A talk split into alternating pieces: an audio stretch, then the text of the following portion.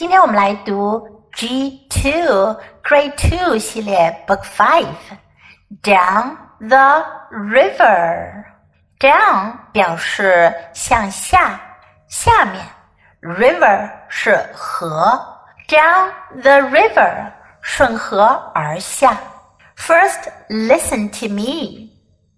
We went down the river. Look at the boat, said Mom. We went down the river. Dad said, Look at the ducks. We went down the river. Mom said, I see a little house. We went down the river. Dad said, Look at the flowers. We went down the river. Mom said, I see a fish. We went down the river. I see a fox, said Dad. We went down the river. Look at the big moose, I said. So we went up the river. 这本书是 Level C C 级的了，所以的话呢，使用的句子更多了，语言也比之前复杂了。我们来看看，在这本书当中，我们主要可以学到哪几个句型呢？首先是 We went down the river，我们顺河而下。然后是爸爸妈妈在途中会说的话，其中用到一个 said 这个词，said 表示说了，表示某某人说了什么话。通常当我们想要引用别人说的话，我们就会说 said mom 或者 mom said。汉语中我们说妈妈说，在英文中我们可以说 mom said，也可以把这两个词调个位置，说成 said mom said。Dad，爸爸和妈妈说的话里面主要用到两个句型，一个是 look at 看，look at，还有一个呢是 I see 我看见了，I see 这两个句型都是我们之前已经学到过的啦。我们通过这个故事可以复习一下，掌握的更好哦。我们来看看他们划船顺河而下的过程中都看到了什么呢？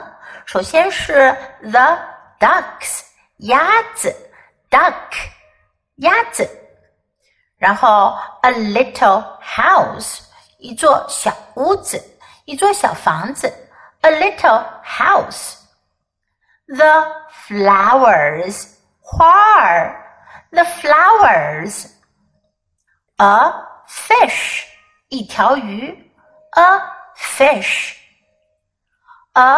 fox，一只狐狸，a fox；the big moose，大麋鹿，moose 是一种动物，麋鹿。Look at the picture, you can see the big moose. 因为大麋鹿挡住了去路，所以呢，他们只能往回滑了。这一回呢，就是 went up the river，是逆流而上啦。